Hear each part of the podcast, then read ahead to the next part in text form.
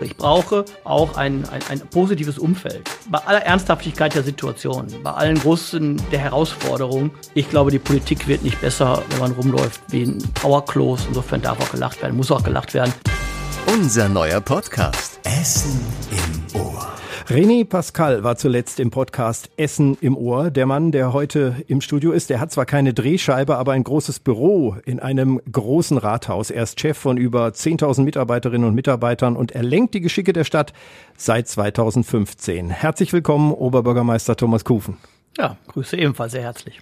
Wie ist das, der Nachfolger von René Pascal zu sein? Ja, ich fühle mich geehrt. Ähm, ich hoffe, ich werde den Ansprüchen gerecht. Waren Sie schon mal Sing, ich glaube, die Singqualität bei René Pascal und mir sind ähnlich. Aber Hallo Essen würde ja auch bei Ihnen passen. Waren Hallo Sie schon Essen mal? und mein Name ist Pascal. Ich könnte sogar mitsingen. Waren Sie schon mal in der Drehscheibe? Oh ja. Und? Es war ehrlicherweise alles vor Corona und deshalb ist es irgendwie gefühlt ganz, ganz lange her. Aber das ist auf jeden Fall ein Essener Unikat und auch René Pascal gehört dazu. Ist gut, dass eine Stadt sowas hat. Da ist auf jeden Fall mehr Mensch als Luft in dem Laden dann, wenn es voll ist. Äh, hier ist jetzt erstmal für alle äh, weder René Pascal noch sonst was Außergewöhnliches. Wie gesagt, der Oberbürgermeister zu Gast und zwar beim Radio Essen Podcast Essen im Ohr. Alle zwei Wochen neu auf allen Podcast-Portalen. Wir haben schon ganz viele prominente Gäste befragt und kennengelernt, vom Bischof über Doc Caro bis zum RWE-Trainer, von der Influencerin bis zum Großveranstalter. Klickt euch also mal durch und hört dabei den Redebedarf auch noch gleich mit, den wöchentlichen Plauder-Podcast mit den Moderatorenstimmen bei Radio Essen, jeden Freitag neu. So, kleiner Werbeblock zu Ende. Wenn ihr Fragen oder Kritik habt, dann äh, sind wir dann natürlich auch neugierig. Schreibt bitte an podcast.radioessen.de. Zurück zum Gast, dem ersten Bürger der Stadt. Herr Kufen, haben Sie ähm, am Auto eigentlich dann auch das Kennzeichen E1 für die Nummer 1 in Essen? Nein, habe ich nicht. Ich habe ähm, ECA, mhm. CA wie auch schon mein Vorvorgänger Wolfgang Reiniger. Was heißt CA? Die, La die lateinische Übersetzung der Stadt Essen. Ah, okay. Ähm, dann haben wir ähm, die wichtige Frage, geht es Ihnen gut? Im Moment gehen Erkältung rum, Viren und ähnliches. Sie wirken gesund. Mir geht's gut. Ich habe auch eine sehr robuste Gesundheit. Das ist ein, ein Glück. Und bisher bin ich wirklich gut durchgekommen. Dankeschön. Ähm, das ist ja in der Stadtverwaltung wahrscheinlich nicht anders als überall im Moment. Äh, die meisten äh, oder sehr viele sind krank, haben äh, Influenza oder dieses RS-Virus oder eben auch Corona. Wie betroffen ist die Stadtverwaltung? Oh ja, wir haben auch ähm, wirklich stattliche Quoten, was den Krankenstand angeht.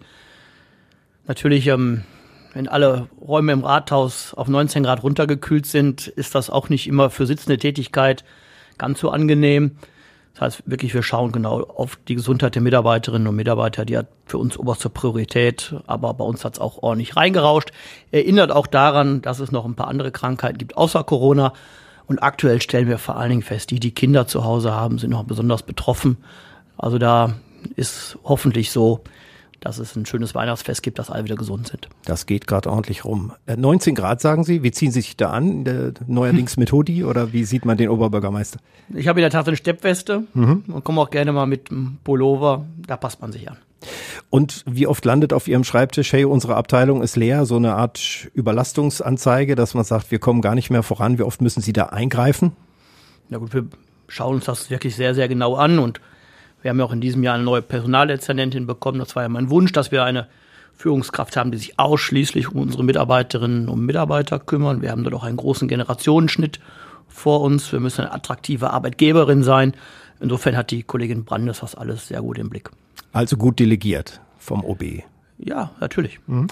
Ähm, jetzt äh, delegiere ich nicht, sondern mache es gerne persönlich selbst, nämlich äh, jetzt geht's los mit dem Steckbrief. Also Steckbrief und Kurzsatzrunden, das kennen Sie ja bei diversen Wahlrunden, haben Sie das schon gemacht, immer mit großem Vergnügen, nehme ich an, äh, bei unseren Live-Sendungen. Ähm, ein alter Hase also in Kurzkommunikation. Ähm, nur die Rubriken sind jetzt natürlich ein bisschen anders und da kommen wir wahrscheinlich auch ins Plaudern. Wobei der Steckbrief natürlich auch immer eine gewisse, gewisse Kürze zum Ausfüllen hat. Los geht's. Vollständiger Name. Thomas Markus Kufen aktuelle Jobbezeichnung? Oberbürgermeister der Stadt Essen. Und das mit großer Freude und hohem Einsatz. Und Sie haben dann immer noch so ein paar Nebenjobs, die dazugehören. Ne? Sie sitzen wahrscheinlich in verschiedenen Aufsichtsräten, sind Vorsitzender des Städtetages, glaube ich, in Deutschland. Aktuell für äh, zwei Jahre darf ich in der Tat Vorsitzender des Städtetages sein, die ähm, Lobbyorganisation der großen Städte bei der Landesregierung. Das ist ebenfalls eine Aufgabe, die ich wahrnehme. da gehen die Themen aber Hand in Hand, was ich sowieso machen muss. Kommen wir später nochmal drauf, was da so passiert bei so einem Städtetag. Äh, wann und wo geboren? 5.8.73 im Uniklinikum Essen im Mutterpass meiner Mutter stand Spontangeburt.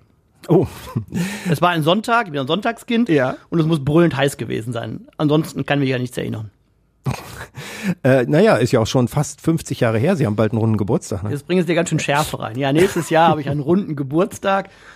Ähm, mich tröstet, ich bin der erste Oberbürgermeister, der 50 wird in Essen. Offenbar waren die Kollegen Schon und die Kolleginnen älter. alle älter, als sie ins Amt kamen. Aber ähm, beunruhigt hat mich, dass schon seit ähm, gut anderthalb Jahren auf diesen Tag hingeplant wird in der Verwaltung. Also was findet statt? Machen wir einen Empfang? Wenn ja, wo? Also wir sind gut vorbereitet, auch auf meinen 50. Geburtstag. Auch für die große Party. Ähm, was gelernt? Nee, wo aufgewachsen kommt erst nach geboren. Wo aufgewachsen? Ich bin Essener, ähm, durch und durch. Ähm, meine Kindheit habe ich in Borbeck verbracht. Ähm, dann habe ich mal in Altendorf gewohnt, bei meiner Großmutter. Dann meine erste wirklich eigene Wohnung war in Frintrop, von Frintrop nach Borbeck und jetzt wohnen mein Mann und ich in Schönebeck. Also der Migrationshintergrund ist sehr überschaubar. Äh, Wollte gerade sagen, Sie sind viel rumgekommen in der Stadt Essen. Im Bezirk Borbeck. Und ähm, was gelernt haben wir jetzt? Ich habe eine Ausbildung gemacht zum Bürokaufmann bei uns im elterlichen Betrieb. Das war sowohl für meinen Bruder als auch für mich eine Selbstverständlichkeit nach der Schule. Das war die Realschule, die Geschwister Scholl Realschule, dass wir möglichst schnell einsteigen in den Betrieb. Mein Bruder hat Kfz-Mechaniker gelernt und ich Bürokaufmann. Und so hatten wir uns das eigentlich gedacht und gut aufgeteilt, auch den elterlichen Betrieb zu übernehmen. Und dann kam die Politik und alles lief ganz anders. Das ist ein Autohaus, ne? Und ähm, da haben Sie auch dann Rechnungen geschrieben und diese ganze Abrechnungskram Rechnung, auch Mahnungen geschrieben. Oh ja. Mhm. Verkauft habe ich weniger. Aber auch den einen oder anderen Verkaufserfolg beim Neuwagen habe ich auch erzielt. Ah ja. Aber das war nicht meine Spezialaufgabe. Ähm, Zahl der Ehen und der Kinder? Ach so, ja. Ja, ist ja der Steckbrief jetzt. Also ist meine erste Ehe ja. und ähm, mit meinem Mann David. Ich bin mittlerweile seit sieben Jahren verheiratet. Erst verpartnert, mittlerweile sind wir auch verheiratet. Kinder haben wir keine. Haustiere. Nein, haben wir leider auch gar keine Zeit für. Und ähm, manchmal, ich bin ein großer Fan unseres Tierschutzvereins, bin regelmäßig auch im Tierheim. Manchmal bin ich mal der Katzenmensch, manchmal mal der Hundemensch. Aber am Ende sage ich immer, es bringt nichts, wenn man nicht zu Hause ist. Man muss Zeit haben und Platz haben, um sich wirklich adäquat auch um Tiere kümmern zu können. Das ist mit meinem Beruf aktuell nicht kombinierbar. Der Beruf ist ja sieben Tage die Woche, 24 Stunden am Tag, fast gefühlt, nehme ich an. Das ist immer das, was man vermutet. Trotzdem habe ich im Steckbrief größtes Hobby. ja, ich bin ein sehr geselliger Mensch und deshalb haben wir auch gerne Besuch, wir haben gerne Gäste, wir gehen gerne essen, ähm, hab auch Spaß am, am Wein. Ist nicht eine Frage des Preises, sondern ob schmeckt oder nicht. Äh, rot oder weiß, je nach Jahreszeit. Ähm, essen ist wichtig, also im Sinne von Mangiare, nicht nur die Stadt essen. Und ja, kochen tue ich auch ganz gerne, komme nur viel zu selten dazu. Es gab doch mal Kufen kocht, so Hashtag und so. Das ist aber In der, in der Corona-Zeit, Ja, ja, ja. als die Restaurants zu waren, musste ich da ordentlich an den Herd ähm, mit, mit Leidenschaft. Kann ich mich auch bei ähm, kann ich auch bei abschalten beim Kochen und ich mache es auch gerne und die meisten sagen, dass es auch schmeckt. Im Moment äh, ist aber keine Zeit dafür. Das war jetzt in der Corona-Hochphase. Nein, im Moment wirklich nicht. Hangel mich aktuell von Weihnachtsfeier zu Weihnachtsfeier und ähm, die Aufgabenstellung als Oberbürgermeister bringt es in der Tat mit sich, dass es auch regelmäßig Angebote gibt. Ich kann aber wirklich wahrheitsgemäß sagen, ich habe in meiner Amtszeit bisher mehr Buffets stehen gelassen, als ich dran gegangen bin. Der CSU-Ministerpräsident, der postet ja regelmäßig so Schäufele mit Klos aus seiner Heimat und so. Das machen sie aber nicht, dass sie dann zwischendurch noch äh, diverse äh, solche. Ach, ich habe auch schon mal eine Feinheiten. Currywurst mit Pommes gepostet, aber ja, kriegt man interessante Rückmeldungen zu. Ja, das glaube ich. Jetzt ähm, kommt noch Ihre Lieblingsfarbe. Ach, früher war es mal schwarz, das wird mir wahrscheinlich gleich politisch ausgelegt. Ähm, aber dunkelblau ist auch schön. Aber ich, es, es gibt nicht die eine Farbe. Ja, beim Fußball rot-weiß, kann ich noch sagen. Ja. Und unsere Farben sind natürlich hier ähm, gelb und blau, die Stadtfarben. Also man sieht, ich ähm, kommt Der, der, Regen, der Regenbogen kommt schnell zusammen bei mir. Ja, äh, auch dazu später noch mehr. Ihre größte Stärke. Zuhören können, das gehörte auch verarbeiten, also zuhören, verstehen, machen. Ich glaube, das ist meine Stärke. Und ich kenne diese Stadt hier wie, wie keine andere. Ich fühle mich hier wohl, ich spreche die Sprache der Menschen und habe es geschafft, glaube ich, auch eine gute Ebene zu entwickeln, ob ein Gespräch mit der Obdachloseninitiative oder mit dem DAX-Vorstand. Ich bin immer ich und ähm, ich bin immer gerade und so wie diese Region hier. Und ähm, ich glaube, das ist meine Stärke. Und trotzdem Ihr größtes Laster. Schokolade. Oh, das haben Sie mit vielen Dezernenten gemeinsam, kann ich schon feststellen, hier nach einigen Gesprächen. Ja, ich ähm, muss ja mal gucken, wenn die Kollegen kommen, dass noch was überbleibt. Denn bei uns gibt's in der Tat immer Schokolade. Ja, die gro das große Laster, ich denke, Schokolade alleine wird sie nicht befriedigen als Antwort. Ähm, ich bin manchmal auch ungeduldig und ähm, bin dann auch, auch ungerecht. Ähm, und deshalb, ähm, wenn wir jetzt zum Jahresende, entschuldige ich mich auch bei allen, die ich vielleicht ähm, nicht immer adäquat ähm, behandelt habe. Ähm, aber es ist immer im Dienste der Sache und nie bös gemeint. Äh, Wenn ich noch eine Stärke erzählen darf, ich bin überhaupt nicht nachtragend. Wenn irgendwas ist, spreche ich es an, dann arbeiten wir dran, dass es besser wird und das finde ich ist eine, eine große Stärke. Ich mache nicht irgendwann am Ende des Jahres eine Revancheliste auf. Und Sie können sich entschuldigen. Können Sie? Oh ja, ja, ja klar. Das ist auch gelegentlich mein Job. Ich weiß noch, ähm, wir hatten ein, einen Umzug verbaselt bei, bei einer Schule. Die Kommunikation hat nicht gut funktioniert. Die Schule hat schon eingepackt und kriegte dann die Nachricht, der Umzug findet gar nicht statt. Ja, dann nehme ich selbst den Hörer in die Hand und rufe die Schulleitung an und entschuldige mich auch für das, was meine Mitarbeiterinnen und Mitarbeiter da ähm, versäumt haben. Das ist immer eine Mannschaftsleistung und am Ende habe ich das gelernt, auch bei uns im mittelständischen Betrieb. Dann gibt es Momente, da muss der Chef selber nach vorne und sagen, das ist nicht gut gelaufen, Entschuldigung, wir gucken jetzt, wie wir da rauskommen, wie wir es besser machen beim nächsten Mal. Einer muss den Kopf hinhalten. Oh ja, Können Sie auch verzeihen, wenn andere Fehler machen? Ja, es gibt ja verschiedene Fehler. Einmal ähm, Fehler aus Schusseligkeit, ähm, das ist mir sicherlich auch schon passiert, Flüchtigkeit, ähm, Fehler aus Vorsatz, die vielleicht auch anderen Schaden zufügen. Da bin ich schon jemand sehr, sehr genau und gucke auch, dass es auch dann Konsequenzen hat. Jetzt habe ich noch ein paar Entscheidungsfragen. Das geht schnell. Kaffee oder Tee? Kaffee.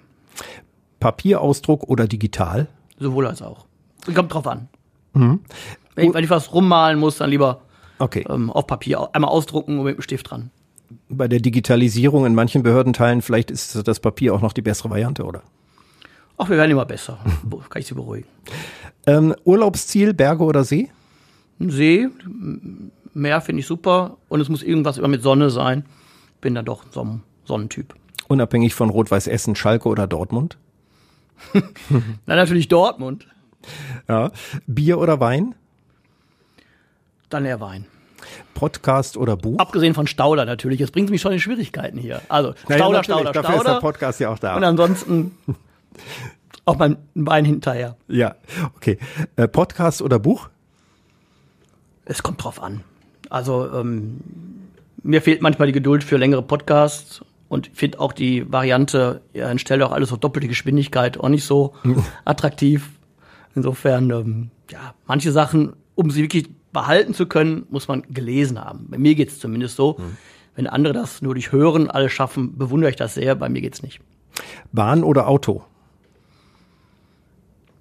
es hängt immer von den Zielen ab. In Essen bin ich sehr viel unterwegs, natürlich dann mit dem Auto, weil ich im Auto auch telefoniere, sprich arbeite, Mitarbeitende mitnehme.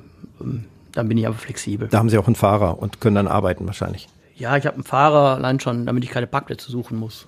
Und immer versuche, möglichst pünktlich zu sein. Pünktlichkeit ist ja auch eine Frage von Höflichkeit und Respekt und deshalb bemühe ich mich darum. Gelingt nicht immer. Fußnote, der Oberbürgermeister war auf die Sekunde hier vor der Tür von Radio Essen. Muss man ja auch mal erwähnen an der Stelle.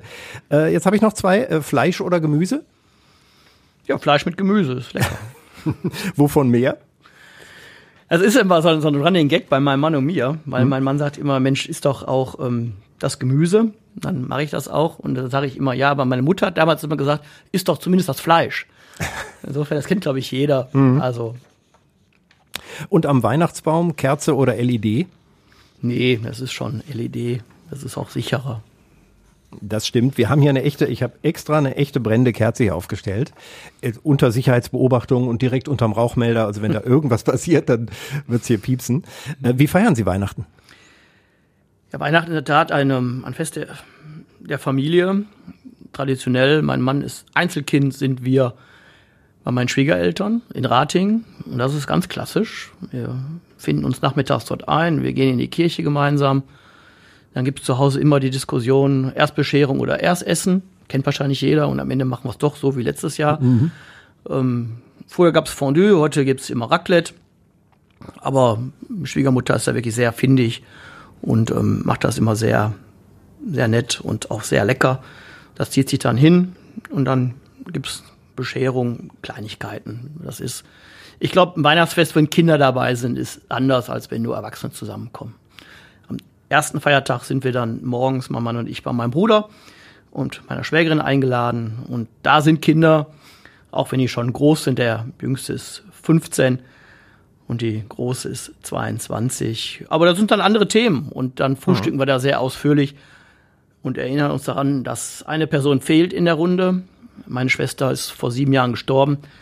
Und ähm, das haben wir, die Tradition haben wir beibehalten und dann denken wir auch so ein bisschen, dass wir eine kleine Familie sind, aber dass wir einen guten Zusammenhalt haben unter den Geschwistern.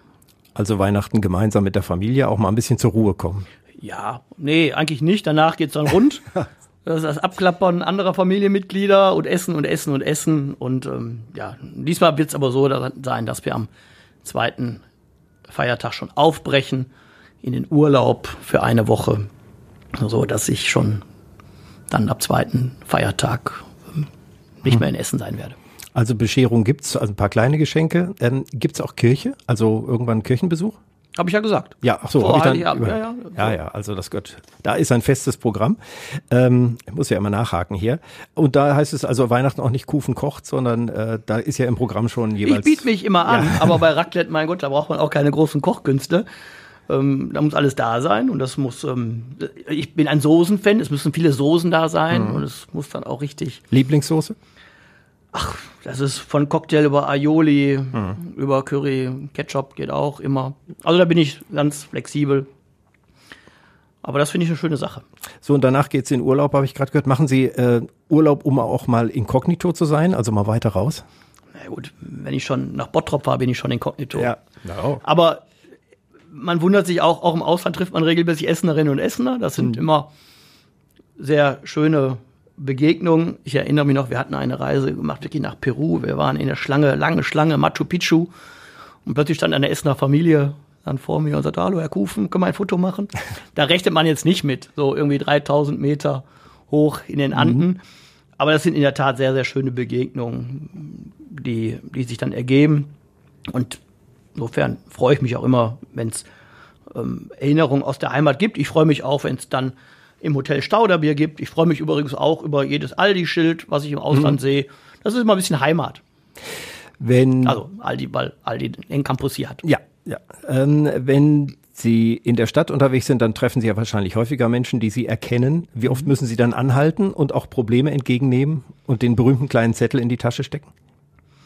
Ja, das kommt schon regelmäßig vor, aber ich muss sagen, die Essenerinnen und Essener nehmen da auch Rücksicht drauf kommen, wollen vielleicht ein Foto haben, wollen was sagen, aber schätzen dann meistens die Gelegenheit und die Situation auch richtig ein. Wenn wir gerade essen, wenn wir zusammenstehen mit anderen, da habe ich noch keine unangenehme Situation erlebt, dass ich da irgendwas hätte ähm, beenden müssen. Das, die Zeit nehme ich mir dann und das ist auch völlig okay. Das muss man vorher wissen, wenn man so ein öffentliches Amt anstrebt, dass das eben auch etwas ist, was man nicht abstellen kann. Insofern verstehe ich mein Amt auch als Oberbürgermeister so, und das zeichnet mich, glaube ich, auch aus, dass ich eine Bürgernähe pflege und die mir auch wichtig ist, weil so kriege ich auch viel Rückmeldung zu meiner Arbeit, zu der Arbeit der Stadtverwaltung, was gut läuft, was wir besser machen können. Und deshalb ähm, nehme ich solche Gelegenheiten auch gerne an. Je länger Sie im Amt sind, desto mehr Menschen werden Sie kennen. Von daher werden es ja eher mehr wahrscheinlich. Ja, genau, es werden mhm. immer mehr, aber ich habe den Eindruck, die Beschwerden werden noch weniger. Ist doch gut. Das ist gut. Das äh, wird sich bei der Wahl zeigen, ob sich das in den Zahlen umsetzen lässt, natürlich. Das ist immer so. Aber ist ja auch noch ein bisschen Zeit, genau.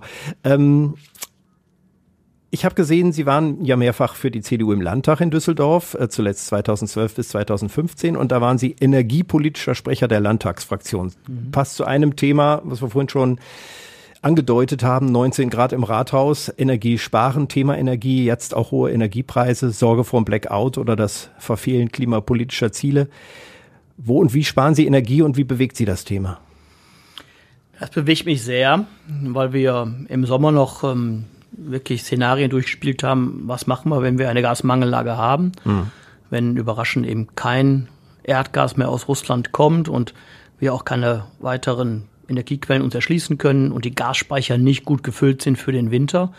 Das hat sich ja Gott sei Dank alles ähm, nochmal anders dargestellt. Die Speicher sind voll. Ähm, durch einen Sabotageakt erhalten wir kein Gas mehr aus Russland. Ähm, aber bis August ähm, wurde ja auch, wenn auch zu geringem Anteil, ähm, russisches Erdgas importiert. Mittlerweile hat sich das eher verschoben. Das Thema Gasmangellage ist nicht mehr das, was vorne ist. Mittlerweile mache ich mir natürlich viele Gedanken, wie kommen wir durch den Winter. Denn ähm, nicht nur die Energiekosten sind gestiegen, sondern auch die Zinsen. Wir haben eine zweistellige Inflationsrate und ich habe ein schönes Zitat gehört, das will ich mir zu eigen machen. Karl-Josef Laumann hat davon gesprochen, dass die Inflation der Taschendieb der kleinen Leute ist. Mhm. Also, und wenn Sie sich anschauen, die Lebensmittelpreise sind dann nochmal doppelt so hoch gestiegen wie die Inflationsrate, 20 Prozent. Sie haben heute für 50 Euro definitiv weniger im Einkaufskorb als noch vor einem Jahr und ich weiß natürlich auch, dass die hohen Energiekosten längst noch nicht bei dem Endverbraucher angekommen sind, aufgrund längerfristiger Lieferverträge der Stadtwerke beispielsweise. Also das dicke Ende kommt vielleicht erst im Frühjahr. Und ähm, ich hoffe natürlich, dass alle Maßnahmen, die Bundesregierung und Landesregierung ergriffen haben, auch greifen, auch funktionieren, um wirklich auch eine gute Möglichkeit zu haben, dass wir gut durch diese Krise kommen. Die Erhöhung des Wohngeldes ist eine richtige Entscheidung, heißt aber auch, dass sich der Begünstigtenkreis verdreifacht. Das heißt, wir werden auch mehr Zeit brauchen, um die Anträge zu bearbeiten. Und ich hoffe wirklich, dass ähm, wir das gut hinkriegen, dass die neue Software auch fristgerecht geliefert wird, dass wir damit arbeiten können, dass wir die Mitarbeiter eingestellt kriegen, sodass wir möglichst schnell auch die Anträge bewilligen können. Und letzte Sorge ist wirklich, es gibt gerade bei alleinstehenden älteren Frauen auch so eine, eine Scham, mhm. Staatshilfe, Wohngeld in Anspruch zu nehmen. Und ich hoffe wirklich, dass diese Scham überwunden wird, dass jeder wirklich, der Hilfe braucht, auch die Hilfe in Anspruch nimmt und dass wenige Geld ähm, wirklich dann aufgestockt wird, damit wir, damit niemand in einer kalten Wohnung sitzen muss oder dass am Ende ähm, bei, bei Lebensmitteln gespart werden muss. Das treibt mich schon um. Sie merken das und mhm. das ist meine Aufgabe, den den Laden hier, die Stadt zusammenzuhalten. Und ich, keiner weiß genau, was kommt in diesem Winter. Wir haben vorhin ähm, schon von Ihrer Funktion beim Deutschen Städtetag geredet. Inwieweit äh, tauschen Sie sich aus mit den anderen Großstädten? Haben die ähnliche Probleme? Gehen Sie die so damit um, mit den Beschlüssen jetzt ja auch der Ampelregierung, was Sie gerade gesagt haben, was da geht? Sagen die, das ist zu wenig? Oder haben die Ideen, was man vor Ort vielleicht noch machen kann, um die Sache ein bisschen abzumildern?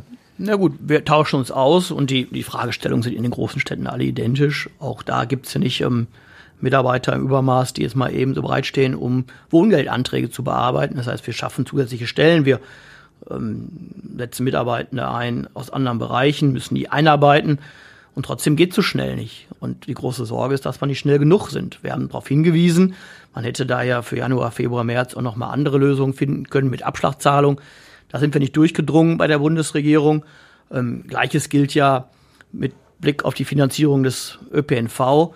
Ähm, jetzt hat man eine, eine Regelung gefunden, Nachfolgeregelung 9-Euro-Ticket mit einem Deutschland-Ticket zu einem Preis von 49 Euro. Dadurch fährt aber nicht eine Bahn mehr oder ein Bus mehr. Also auch da werden wir über Finanzierungsfragen reden müssen. Und bei den gestiegenen Energiekosten heißt, mit dem gleichen Budget wird am Ende weniger ÖPNV-Leistung auf die Straße gebracht. Und das sind die Dinge, die, die wir bündeln, die uns alle verbindet. Darüber hinaus wichtige Themen wie Umweltschutz und Klimaschutz, ähm, Integration von Flüchtlingen. Und da bin ich jetzt der, der Klassensprecher mhm. der großen Städte. Und wir werden ernst genommen bei Bundes- und Landespolitik, heißt aber nicht, dass sie immer genau das alles machen, was wir sagen.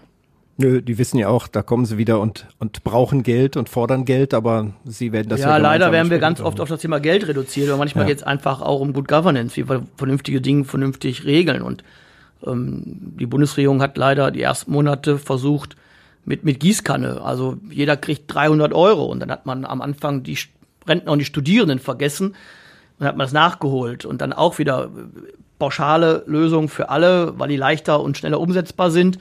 Führt aber auch dazu, dass der eine oder andere ähm, Rentner, der vielleicht noch einen Nebenjob hat, plötzlich nicht 300, sondern 600 Euro bekommen hat.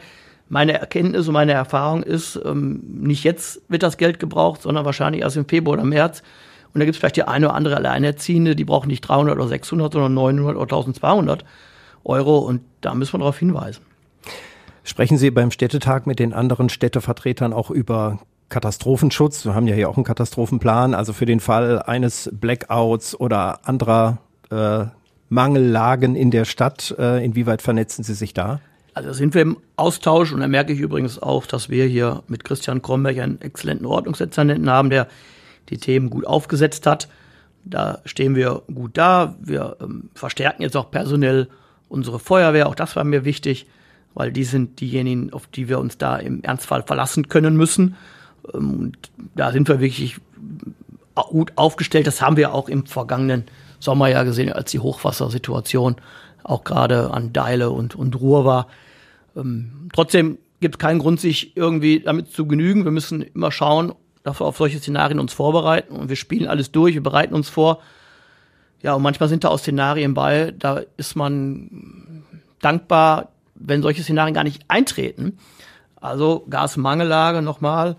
Ähm, ich möchte nicht in die Situation kommen müssen, zu entscheiden, wo wir den Schieber vormachen, damit zum Beispiel ein Krankenhaus länger am Netz bleiben kann und dann vielleicht bestimmte Straßenzüge ähm, weniger mit Gas verseucht werden. Gibt es da Pläne in der Schublade, auch zum Beispiel wegen Wärmestuben einzurichten für den Fall, dass irgendjemand friert, haben, dass man gemeinsam irgendwo haben, sich aufwärmen kann oder Möglichkeiten ja, hat? Äh, wir haben für solche Szenarien Pläne, sehr konkret, aber es bringt nichts, die übers Radio zu verbreiten, weil es ist auch ein schmaler Grad bei allen Katastrophenplänen zwischen Alarmierung und Alarmismus. Meine Botschaft ist, die Essenerinnen und Essener können zufrieden sein. Nein, meine Botschaft ist, die Essenerinnen und Essener können beruhigt sein, dass wir so umsichtig sind, mit all diesen Fragestellungen gut umzugehen. Ganz konkret, wir hatten ja im letzten Jahr die Hochwassersituation und da war auch eine sehr brenzlige Situation an einer Wasseraufbereitungsanlage. Das haben wir zum Aufhänger genommen und gesagt, naja, was passiert denn mal, wenn wir nicht so glimpflich auskommen, sondern die Wasserversorgung aufbrecht und wir sind in der glücklichen Situation in Essen auch noch Trinkwasserbrunnen zu haben. Haben wir nochmal genau geschaut, wo sind die, wie sind die im, ähm, intakt und wie können wir dann auch die Wasserversorgung ähm, sicherstellen. Also da gibt es Szenarien, die wir durchgespielt haben und wo wir uns gut vorbereiten. Aber ähm, wie gesagt, besser ist, wir kommen gut durch. Im Hintergrund wird kräftig gearbeitet daran und das, denke ich, erwarten ja auch Bürgerinnen und Bürger. Dass ja, das ist so ein bisschen wie die Feuerversicherung. Ja. gut ist, wenn man sie hat, aber besser ist, wenn es gar nicht brennt. Ähm, ich habe hier noch, bei Städtetag fällt mir ein, okay, das sind große Städte. Ab welcher Größe äh, sind Vertreter dabei? Gibt's ja, Großstadt ist schon ab 100.000 ab 100.000 dann, ja, das sind ja dann schon eine Menge.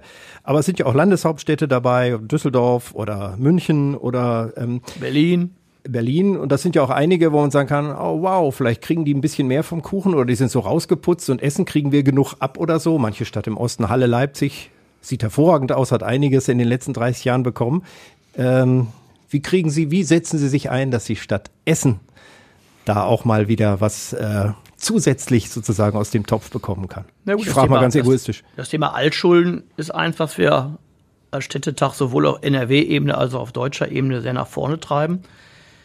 Da hätte man äh, viel früher eine günstigere Lösung finden können, weil die Zinsen mal niedriger waren.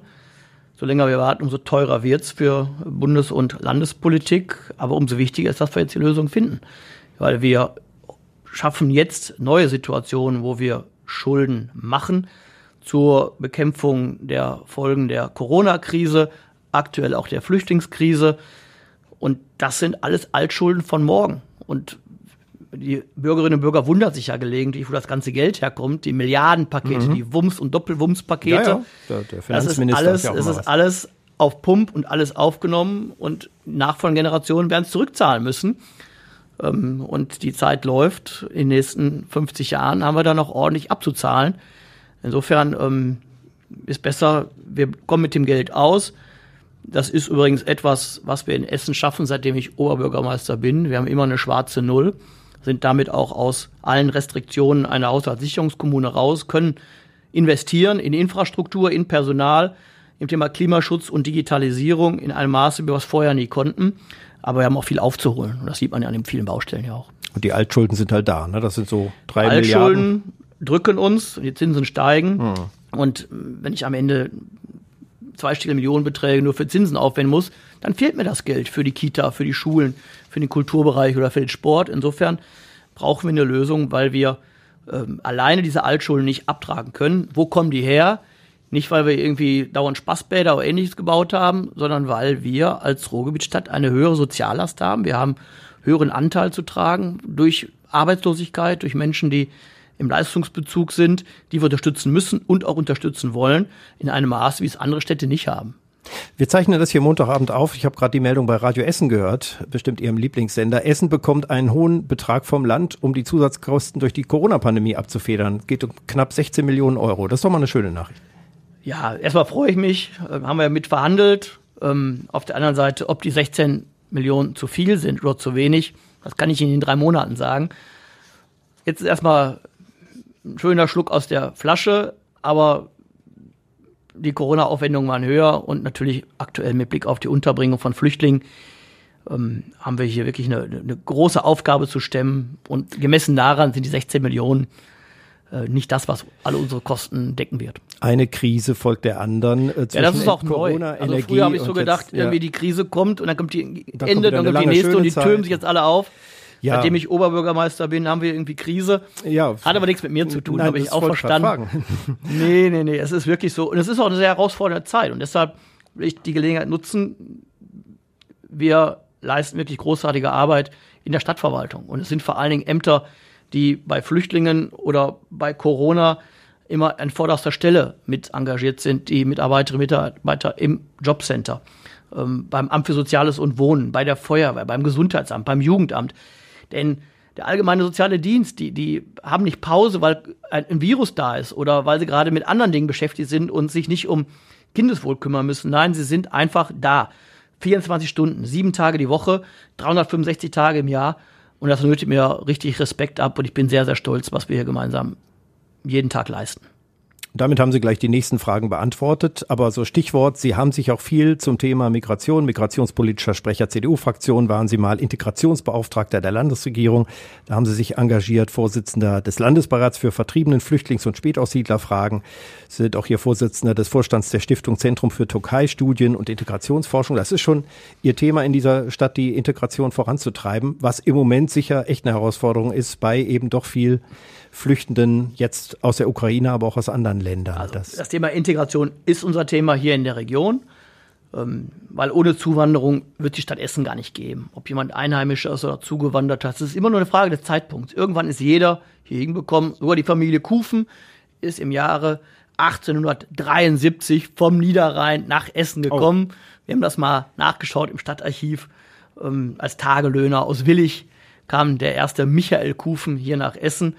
Insofern, ähm, ohne Zuwanderung gäbe es gar keine Großstadt. Aber trotzdem bin ich ja nicht naiv. Wir brauchen klare Regeln. Wir brauchen auch ein gutes Miteinander. Wir brauchen auch den Willen, sich zu integrieren. Wir brauchen einen Anschub, auch aufzusteigen. Wir brauchen vor allen Dingen Unterstützung der Frauen in den Familien. Wir brauchen die Möglichkeit, dass die Kinder aufsteigen. Und natürlich gibt es auch ähm, ganz klare Maßgaben, wo wir sagen, das wollen wir nicht. Also Chancen bieten und Grenzen setzen. Nur so funktioniert das Zusammenleben in einer so großen Stadt. Was wollen Sie nicht? Also Parallelgesellschaften, Clans. Parallelgesellschaft, äh, Clankriminalität, ähm, respektloses Verhalten, mhm. was man irgendwie meint, das könnte man kulturbedingt begründen. Das ist alles Quatsch. Wir, Respekt ist sehr wichtig. Respekt ist übrigens auch viel mehr als nur Toleranz. Ich kann ja Sachen auch tolerieren, die ich gar nicht gut finde. Aber respektvoller Umgang ist mir persönlich wichtig. Und ähm, insofern Respekt gegenüber Älteren, Respekt gegenüber Frauen ähm, das ist nicht zu verhandeln. Das ist hier ähm, das, was unsere Gesellschaft ausmacht. Und deshalb jeder, der hier leben will Und diese At Gesellschaft ist attraktiv, deshalb kommen Menschen zu uns, der muss sich auch an die Spielregeln halten. Ähm, sonst hat sich das falsche Land ausgesucht. So klar muss man das gelegentlich sagen. Wie kann man das durchsetzen? Also das Gefühl ist ja auch bei Bürgerinnen und Bürgern, und ich erlebe das ja auch mal, Mensch, früher war mehr Respekt. Ähm, das können Kleinigkeiten sein, die man in der Straßenbahn erlebt oder auf der Straße, dass man denkt, da geht einer, so eine Truppe nicht aus dem Weg und so. Kann man ja schlecht als Oberbürgermeister sagen, macht Respekt, sonst äh, kriegt er eine Strafe oder so. Also gut, wir, wir ist ja eine Wertesache. Wir brauchen schon die handlungsfähige Stadt. Unter dem ich Oberbürgermeister bin, haben wir den kommunalen Ordnungsdienst ähm, ausgebaut und besser ausgestattet sind mittlerweile bei rund 50 Kräften, die wir dort haben und wir werden weiter auch das ausbauen. Wir sind jetzt auch in einer Kooperation mit der Polizei auch am Wochenende aktiv, weil ich will Ihnen ein Beispiel geben. Ähm, früher, wenn es eine Lärmbelästigung gab, wenn jemand zu laut Radio gehört hat oder laut Fernsehen oder gefeiert hat im Garten, dann ist man vielleicht mal rübergegangen, sagt, hör mal, hm. ich muss morgen arbeiten, mach mal leiser. Ähm, das findet heute wenig statt, weil man sich vielleicht auch dem entzieht oder Sorge hat. Man äh, hat, kriegt dann vielleicht auch unangemessene Reaktionen von dem oder derjenigen, weil man negative ja, Erfahrungen gemacht hat. Dann ruft man lieber bei der Polizei ja. oder bei der Stadt. Aber wenn ich da dreimal angerufen habe, das passiert nicht, dann habe ich plötzlich Zweifel, ob dieser Staat handlungsfähig ist, mhm. ob die Stadt handlungsfähig ist. Insofern will ich auch den wehrhaften Staat und wir wollen auch eine engagierte Stadt. Und das Thema Sicherheit, Ordnung, Sauberkeit spielt da eine große Rolle weil das eine Frage auch von Lebensqualität ist. Ob ich sicher bin, ob ich mich in jedem Stadtteil bewegen kann. Was ich glaube, was so ist, statistisch gesehen sowieso stehen wir als Großstadt perfekt da. Nein, statistisch gesehen stehen wir als Großstadt gut da. Aber es nutzt die beste Statistik, wenn sie am Ende trotzdem sich unwohl fühlen, wenn sie Opfer eines Gewaltverbrechens werden, dann nutzt die ganze Statistik des Oberbürgermeisters nicht. Insofern ist das Thema Sicherheit, Ordnung, Sauberkeit, auch subjektive Sicherheit, ein Thema, was mir wichtig ist und wo wir mit der Polizei zusammen, wie ich finde, auch Fortschritte gemacht haben im gemeinsamen Auftritt. Und ähm, trotzdem sind wir noch nicht so davon zufrieden sein können. Noch nicht perfekt, wie wir gehört haben, sie haben sich korrigiert und gut und das ist sicher noch was zu tun. Wir werden das beobachten. Ich habe aber gemerkt, das sind schon auch äh, Themen, persönliche Themen des Oberbürgermeisters, wo Sie in Fahrt geraten und das sind ja auch wichtige Themen in der Stadt. Ich habe die auch hier auf meinem Zettel gehabt. Da gibt's auch bundespolitische Themen, die da reinspielen. Sie haben ja gute Kontakte zum Land und äh, Herrn Reul, dem Innenminister und Ministerpräsident ist ja auch in der Partei CDU und äh, die Bundesregierung, die Ampel, ja, sie setzen Dinge um. Äh, da kommen wir gleich noch zu, aber vorher brauche ich mal was zum Auflockern. Denn das sind ja jetzt auch Themen, gerne. die noch ganz schön schwer auf Aber nur, dass ich die, die alle kenne, heißt ja nicht, dass sie das auch machen, was ich sage. Nein? Nein. Ach, Herr Kufen, ich dachte, nee. das ist so einfach. Ja, ähm, habe ich auch gedacht. Ähm, äh, aber, aber, vielleicht über Radio Essen, vielleicht hören Sie ja Radio Essen. Ich, also diesen Podcast auf jeden Fall. Äh, das äh, hat immer viele Downloadquoten, wir werden das verfolgen. Äh, jetzt aber immer beliebt die Kurzsatzrunde. Mhm. Ich fange einen Satz an, Sie bringen ihn zu Ende. Ohne zu viele Nebensätze, genau. Ähm, die Zeit, wann ich morgens aufstehe, ist an normalen Arbeitstagen? 6.30 Uhr und ich bin ein Morgenmuffel. Ohne Kaffee ist, ähm, bin ich nicht so gesprächig. Daraus ergibt sich die Zeit, zu der ich am liebsten aufstehen würde, ist? Oh, ich bin kein Langschläfer. Also spätestens 8 Uhr am Wochenende, selbst wenn ich keinen Termin habe, mhm. geht's aus dem Bett. Das erste, was ich morgens mache, wenn ich ins Büro komme, ist? Ja, zu gucken, was auf der eiligen Ecke liegt. Da liegt immer alles das, was sofort bearbeitet werden muss. Und ähm, da ist mal mehr, mal weniger los auf der eiligen Ecke. Rot-Weiß Essen wird in der dritten Liga am Ende der Saison im guten Mittelfeld stehen. Und das ist auch das, was ein selbstgestecktes Ziel ist. Und man muss da nicht ähm, jedes Jahr aufsteigen. Wenn ich mal was zu lachen haben muss, dann?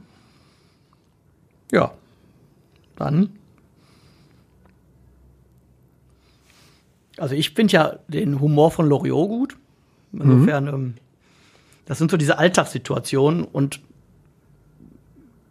ich, wir haben regelmäßig bei mir im Büro Joe Fixrun mit meinem Büroleiter, persönlichen Referenten, mit Pressesprecherin.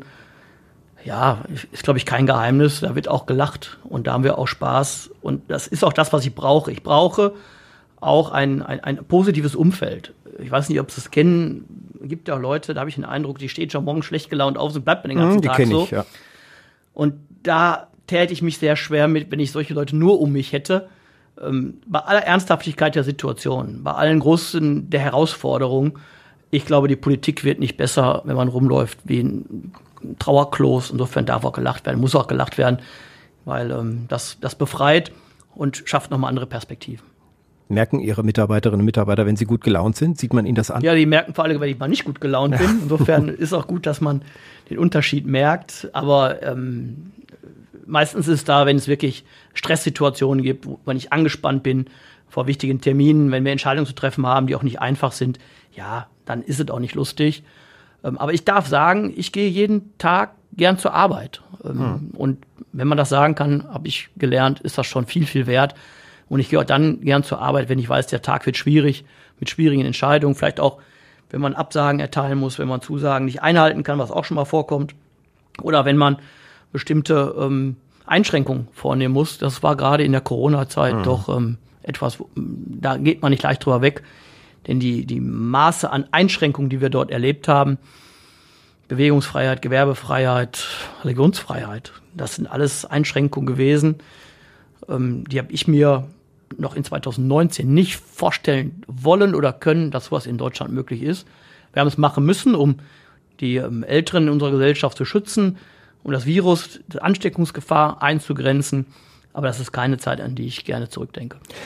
Da habe ich was in der Kurzsatzrunde noch zu. Wenn Gesundheitsminister das Karl war die Kurzsatzrunde. Ja, wir sind noch drin. lang geantwortet. Ja, ich wollte das so nicht sagen, aber ja, äh, wenn Gesundheitsminister Karl Lauterbach nach meiner Meinung fragen würde, ja, dann würde ich ihm das schon sagen, dass wir auch jetzt in der Endemie sind und dass wir schauen müssen und dass wir beachten müssen, dass das Virus sich auch ganz oft im Kopf abspielt. Und darunter leiden vor allen Dingen die Kulturbetriebe, die nämlich feststellen, dass sie Karten verkaufen und am Ende kommen die Zuschauerinnen und Zuschauer doch nicht, weil sie Sorge haben, in bestimmten Situationen sich zu ähm, infizieren. Also wir müssen gucken, dass wir auch mit diesem Virus leben. Und ich glaube, wir haben hier in Essen ganz umsichtigen, aber pragmatischen Weg gefunden in den vergangenen zweieinhalb Jahren. Und da kann man sich, glaube ich, ein gutes Beispiel dran nehmen. Finde ich alles richtig, aber Sie sind in den Langsatzmodus geraten. Wir Oh versuchen ja. es nochmal mit den Kurzsätzen. Mit Ex-Gesundheitsminister Jens Spahn tausche ich mich gerne aus, denn Weil wir uns schätzen. Digitales Arbeiten in einer Behörde braucht noch viel. Das ist eine Haltungsfrage.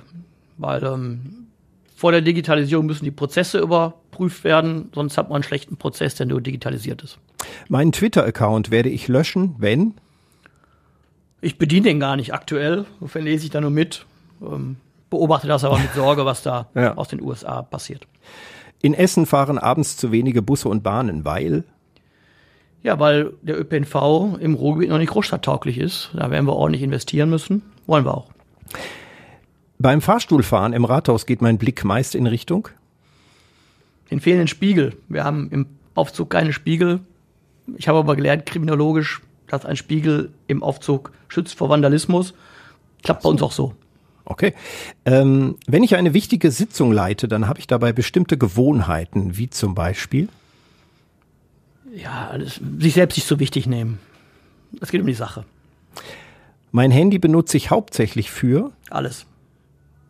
nicht so am meisten irgendwie auf den Knopf. Nee, aber ähm, ich werde auch gelegentlich daran erinnert, im privaten Umfeld das Handy mal wegzulegen. Ah, okay. Hm. Können wir unter Laster nachher noch legen am Anfang. Ähm, mit dem Innenminister Herbert Reul würde ich mich lange unterhalten über. Wir haben über Katastrophenschutzpläne zum Schluss gesprochen, wie wir uns vorbereiten. Da ging es vor allen Dingen darum, wie wir uns auf einen 72-stündigen Stromausfall vorbereiten. Da gibt es noch mehr Gesprächsbedarf. Wenn ich auf Dienstreisen bin, dann am liebsten in Städten wie Mit denen wir eine Verbindung haben. Unsere Partnerstädte. Und ähm, da gibt es ja was zu lernen. Ähm, insofern, die Kommunalpolitik lebt vom, davon, dass man auch mit den Augen stehlen darf. Also gute Ideen aus Nachbarstädten. Ja. Finde auch Anwendung hier. Bringen Sie mal was mit. Nach einem anstrengenden Tag kann ich nur abschalten, wenn. auf der Couch liegen. Vielleicht so auf der Couch liegen mit Jogginghose. Ich möchte, ich hoffe jetzt nicht, dass alle irgendwelche komischen Bilder im Kopf haben, aber da bin ich eben genauso wie, wie alle anderen auch. Wir sind ja Radio, von daher jetzt hier nicht live mit Webcam oder so. Ähm, ich habe heute keine Jogginghose an. Nein, das stimmt. Herr, Dann denke ich, so wurde mal ein Karl Lagerfeld. Insofern würde ich ja, ja. in der Öffentlichkeit keine, Was keine hat Jogginghose gesagt? tragen. Wer die Jogginghose trägt, hat den Respekt vom Leben verloren oder Nein, die Kontrolle, die Kontrolle über die sein Kontrolle. Leben verloren. Ja. Weil Nein, hier, wahrscheinlich gibt es auch ganz tolle Jogginghosen, aber naja, das ist nicht mein Kleidungsstück. hier ist noch alles unter Kontrolle. Herr Kufen, Sie sind Vollblutpolitiker, waren zweimal schon im Landtag für die CDU in Nordrhein-Westfalen. Wie viele Kontakte haben Sie noch nach Düsseldorf? Jetzt noch mal viel mehr durch meine Rolle als Vorsitzender des Städtetags Nordrhein-Westfalen. Ja, sind ja viele große Städte in NRW. Hätte Sie der Posten des Ministerpräsidents auch gereizt? Oder würde noch? Ich meine, Na gut, da bin ich ja realistisch genug. Ich kenne die Verfassung. Ohne Landtagsmandat kein Ministerpräsidentenamt. Und für den Landtag kandidiere ich nicht. und Bin, man, bin hier gut aufgehoben. Find, bin gut eingearbeitet. Nur mal Gedankenspiel. Da will ich gar nicht. Wir wollen ja, dass Sie hier bleiben, Herr Kufen. Also zumindest ist das äh, als guter Gesprächspartner im Podcast, den will man halten, das ist klar. Aber in welchem Ministeramt würden Sie gern mal hospitieren in Berlin? Nur mal hospitieren. In Berlin. Ja. Gibt es ein Ressort, was Sie dann besonders reizen würde? Also Berlin reizt mich ehrlicherweise überhaupt nicht. Also Wegen- ich finde der Berlin, Stadt oder Berlin, wegen des- nein, der- nein, nein, der- also der- die, die Politik in Berlin Betriebs. ist schon, die Politik in Berlin ist schon sehr rau. Der läuft Auch die heiß, Mhm. Medien sind dort sehr hart. Und ähm, ich weiß nicht, ob ich mich da zurechtfühlen würde, weil ich ja auch als Ruhrgebietsjunge auch das sage, was ich denke und bin auch mal für einen lockeren Spruch zu haben.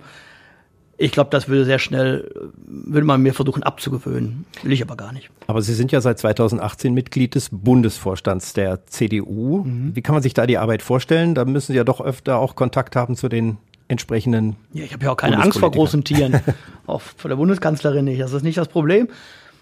Aber ähm, Ja, apropos Bundeskanzlerin, die es ja nicht mehr ist, mit Angela Merkel kamen Sie gut klar. Äh, Was ist anders bei Friedrich Merz? Äh, Er ist Sauerländer, Sie sind ja hier eher Rheinländer. das stimmt. Ähm, aber Das kann schon Frau, mal zum Frau, Frau Problem Merkel werden. war aus Brandenburg und gebürtig Ja. aus Hamburg. Insofern, Das das, stimmt, Thema ja. Rheinländer ist es jetzt nicht. Ja, der Friedrich Merz ist ein anderer Typ, natürlich. Und, aber ich, ich muss sagen, er macht das viel, viel besser, als das manche ihm zugetraut haben. Und er ist ein sehr lernender und er hört auch zu. Und er findet auch gerade das, was wir in den großen Städten machen, auch was ich hier mache in meiner Arbeit, das nimmt er auf und nimmt er ernst und wertschätzt es auch. Da gibt es überhaupt nichts, wo ich mich irgendwie beschweren könnte. Er ist ja in der Opposition. Sie sind hier, Sie regieren die Stadt auch äh, mit den Grünen. In NRW schwarz-grün, in der Ampel ist grün. Äh, wie gut kommen Sie mit den Grünen klar? Die spielen ja schon eine große Rolle inzwischen. Ja, das ist ähm, ein gutes Miteinander. Am Ende auf der kommunalen Ebene auch immer eine Frage von persönlicher Vertrautheit und Vertrauen. Natürlich bei den Grünen funktioniert Politik anders als bei der CDU oder bei der SPD. Ich habe jetzt gelernt, irgendwie die Grünen, das sei eine, eine Schriftreligion, also in Anführungsstrichen alles gesprochen. Das ist, man muss schon genau Texte vorlegen, man muss genau auch gucken, worauf man sich verständigt. Ähm, Das ist schon eine andere Arbeitsweise, wie sich die Grünen an bestimmte Themen herannähern und wie sie auch Entscheidungen treffen, als die Union das macht. Die Union ist keine Programmpartei, das ist sozusagen der Gegenentwurf, sondern ähm, da sind wir sehr pragmatisch unterwegs und dass beide Parteien sich zusammenfinden müssen und damit auch ein großen Spektrum auch der Bevölkerung abdecken, die sich dort wiederfinden, auch kulturell, macht ja genau den Reiz aus, sowohl in Essen als auch bei der Landesregierung in Düsseldorf. Ich will nur noch ein Thema streifen, weil mit den Grünen könnte man Klimawandel und ähnliches sehr, sehr lang machen. Ähm, aber Verkehrspolitik, das fällt natürlich in Essen auf, gerade im Ruhrgebiet. Viele fahren Auto, zu wenige fahren noch öffentlicher Nahverkehr, Fahrrad und so weiter. Ich habe jetzt in Frankfurt gesehen, äh, dass da meine Lieblingsparkplätze, die ich hat, hatte, alle weg sind für Fahrradwege. Da sind jetzt so Pömpel hingekommen und die haben die Fahrradwege von der Straße getrennt. Wenn ich in Essen schaue, na, da wird mal ein Fahrradweg dazu gezeichnet auf der Straße, vielleicht mal mit einer Busspur oder ähnliches. Da gab es ja schon einige Versuche. Es sind Städte, nicht nur in Essen, manchmal nicht mutig genug, um den Fahrradfahrern noch mehr eigenen Platz zu geben? Oder ist das einfach zu teuer? Nee, es geht gar nicht um zu teuer. Es geht ja darum, äh, welche Empfehlungen gibt es. Und wir halten uns sehr genau auch an die Empfehlungen der, ähm, der Verkehrsexperten. Ähm, natürlich kann man auch den Radweg besonders nochmal ähm, abpollern oder separieren. Ähm, die Frage ist, ob dann wirklich die Sicherheit größer ist. Ähm, insofern muss man das genau anschauen. Denn wenn nur eine einfache Markierung da ist, sagen die Verkehrsexperten, dann nehmen die Autofahrer mehr Rücksicht, als wenn es auch eine gedankliche, nicht nur eine gedankliche, wenn es eine, eine, eine, eine ähm, direkte Abtrennung gibt. Das gucke ich mir an. Also ich bin da noch nicht festgelegt, was besser ist. Ich glaube, wir werden das von Fall zu Fall entscheiden müssen. Äh, Fakt ist, wir wollen den Radverkehr ausweiten. Wir brauchen aber auch einen starken ÖPNV. Der ÖPNV ist das Rückgrat der Verkehrswende. Ja, und wir brauchen natürlich auch mehr Sicherheit für äh, die Fußgängerinnen und Fußgänger. Und deshalb, weil sie die schwächsten Verkehrsteilnehmer sind, bin ich sehr dafür, vom Fußgänger, von der Fußgängerin aus Verkehrspolitik zu denken und zu entwickeln. Und wir sind nach dem Krieg als Autostadt aufgebaut worden. Insofern wird auch das Auto auch Platz und Raum abgeben müssen zugunsten anderer Verkehrsträger. Wenn mein Wunsch ist nicht, irgendwas zu verbieten, sondern dass die Angebote so attraktiv sind, sowohl für ÖPNV als auch fürs Radfahren, als auch zu, für, zu Fuß gehen, dass ich die Wahl habe, was ist jetzt für mich die beste Wahl, wirklich klimaneutral, kostengünstig, praktisch von A nach B zu kommen. Und das ist nicht immer nur das Auto. Nee wenn immer alles zugeparkt ist. Man kennt mich in anderen äh, Podcasts, dass ich dann immer mecker, dass einfach zu viele Autos die Stadt überschwemmen. Aber natürlich hat jeder einzelne. Ja, ganz konkretes Beispiel. Wir haben eine sehr, wie ich finde, gut angenommene Fahrradstraße in Frohnhausen eingerichtet. Man ist mit dem Fahrrad von Frohnhausen zum Rüttenscheider Markt mit dem Fahrrad so schnell, das schaffen sie mit dem Auto nicht. Sie müssten erstmal finden, gucken, wo sie in Frohnhausen geparkt haben, fahren da an der Rückensteig, suchen wieder einen Parkplatz. Da haben sie schon auf dem Rüttenstadter Markt eingekauft und befinden sich mit dem Fahrrad auf dem Rückweg. Klar, ist natürlich Essig, wenn wir Minusgrade haben und Regen. Da muss man eben auch andere Alternativen haben. Ich habe vorher versprochen, nicht zu überziehen, aber es gibt viel Redebedarf. Ich habe nur noch zwei kurze Sachen. Ähm, einmal, wir, wir streichen das jetzt mit Katar, das ist vorbei und One Love Binde oder so. Ich kam aber noch so ein bisschen darauf, ähm, so Regenbogenfarben an Kirchen, auf Plätzen und vielerorts als Symbol zu sehen. Das ist ja viel Thema gewesen. Mhm. Gefällt Ihnen das gut? Ja gut, ich bin selber homosexuell. Natürlich ähm, freut mich die Akzeptanz. Trotzdem weiß ich auch, dass es nach wie vor auch Vorurteile gibt, dass es Menschen gibt, die ausgegrenzt werden aufgrund ihrer sexuellen Orientierung. Da bin ich nicht naiv. Und ehrlicherweise mm, bin ich da auch manchmal auch vielleicht kritischer als andere. Denn wenn ich sehe, wer jetzt auch im Zusammenhang mit der abgelaufenen Fußball-WM da auf die Regenbogenfahne pocht, da weiß ich, wie der vor 10 oder vor 15 Jahren noch gesprochen hat und gedacht hat. Und ähm, insofern haben wir auch in Deutschland einen Prozess hinter uns. Wenn ich jetzt vor, vor Kirchen ähm, die Regenbogenfahne sehe, freut mich das. Aber ich weiß auch, was das für ein langer Weg auch gerade bei Kirchens war. Bin ich aber sehr froh mit meinem Ortsbischof ja. hier, mit Bischof Ohrbeck. Da fühle ich mich gut aufgehoben, weil ich ja auch Katholik bin. Der geht damit. Ähm, gendern Sie? Mir ist wichtig, dass wir, dass ich eine Sprache wähle, die, die wertschätzend ist. Also deshalb sage ich nicht BürgerInnen, sondern Bürgerinnen und Bürger. Und da setzen wir das auch genau einer Stadtverwaltung da, wo es sinnvoll ist. Ähm, manchmal in der Tat mit dem Sternchen, aber bei, bei Briefen zum Beispiel, insbesondere wenn es sich an Ältere in unserer Gesellschaft richtet, die das eher missverstehen würden, da schreiben wir es aus und ich finde das auch genau richtig. Jetzt haben wir hier einige auch nochmal schwere, umstrittene Themen vielleicht gehabt, für die es manchmal auch eine kritische Mail gibt. Es gibt einen Punkt im Podcast, da sind Sie mal angesprochen worden und haben auch darauf reagiert. Der Essener Jung Atze Schröder hat sich mal gemeldet zum Thema Handelshof und äh, was da oben für ein Schriftzug ist. Äh, wir hören mal kurz rein in den alten Podcast. Das ist, ich habe das tatsächlich letztens aus dem ICE gesehen. Ich habe ja. gedacht, ich wäre in der falschen Stadt. Ist ja vielleicht auch ehrenhafter ne, als die Einkaufsstadt. Ich würde da gerne hinschreiben, ja, nee, ist klar. Vielleicht also Aufruf jetzt, falls, falls die Möglichkeit ja. gibt, ich zahle auch den Schriftzug, äh, dann sind wir bundesweit mit Essen wieder in allen Schlagzeilen. Äh, das bestimmt. Ähm, das haben wir in Essen äh, im Ohr im Frühjahr, glaube ich, aufgenommen und Sie haben darauf auch direkt reagiert. Ja, nee, ist klar. Kann ich nur mit Atze Schröder selbst kontern. Nee, glaubst du doch selbst nicht. Haben Sie sich inzwischen anders überlegt? Vielleicht was kommt nächstes Jahr? Also wir haben ja die Diskussion verwaltungsintern, ähm, wie wir das gestalten. Ähm, die Grundsatzfrage ist ja, gibt es wieder einen festen Slogan, wie wir aktuell haben, Essen die Volkwangstadt? Oder gibt es vielleicht auch Techniken, die uns in die Lage versetzt, dort auch wie auf dem Turm von Funke Medien auch das, den Slogan regelmäßig zu wechseln. Das ist dann mal die Messestadt oder Herzlich willkommen in oder das ist die Gesundheitsstadt oder die Radio Essen Stadt.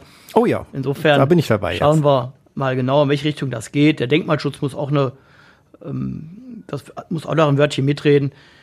Und ich glaube, wir werden dem Stadtrat da auch eine gute Bandbreite vorschlagen, wo es hingeht. Und mir ist wichtig, dass wir auch die Bürgerinnen und Bürger beteiligen und Ideen aufsammeln. Und da kann sich der Atze Schröder ähm, beteiligen. Und ich fand ja auch den Vorschlag gut, dass er selbst bezahlen will. Das Jo, ne? Also das war doch schon mal ein Angebot. Das ist für die Stadt schon mal was. Also nehmen Sie den Vorschlag auch noch mal mit. Wir stehen auch dahinter. Jetzt und die Radio Essen Stadt finde ich natürlich super. Äh, Sie bekommen gleich noch das letzte Wort. Vorher der Hinweis an alle, die bisher hier aufmerksam zugehört und gelauscht haben, aber sich nicht einmischen konnten. Wer mitreden oder sich äh, beschweren will, kann sich melden oder loben will, kann sich melden unter podcast.radioessen.de. Mein Name ist Christian Pflug. Ich wünsche fröhliche Weihnachten und einen guten Start ins neue Jahr. Es wird äh, noch einen lockeren Jahresrückblick auf die Gäste und Podcasts der letzten zwölf Monate geben. Und natürlich äh, sind alle anderen über 60 Folgen von Essen im Ohr online überall, wo es Podcasts gibt. Dankeschön an Sie, Herr Kufen, und Sie haben das letzte Wort in diesem Podcast. Ja, erstmal danke ich ganz herzlich für das Gespräch. Das ist, das ist wichtig, dass man sich austauscht und nicht nur irgendwie in 1,30, sondern ein bisschen Zeit nimmt, auch mal für Themen, die zu vertiefen. Ich wünsche Ihnen ganz persönlich und Ihrem Team natürlich alles Gute, dass Sie gut durch diese Zeit kommen, denn guter Journalismus ist wichtig und Information der Bürgerinnen und Bürger. Und den Essnerinnen und Esslern wünsche ich natürlich noch eine schöne Adventszeit, äh, schöne Feiertage, frohes Weihnachtsfest und dass wir gemeinsam weiterhin so gut und solidarisch durch die Zeit kommen. Dann kriegen wir auch alle Krisen gestemmt. Essen im Ohr. Der Podcast Talk mit Christian Pflug. Überall da, wo es Podcasts gibt.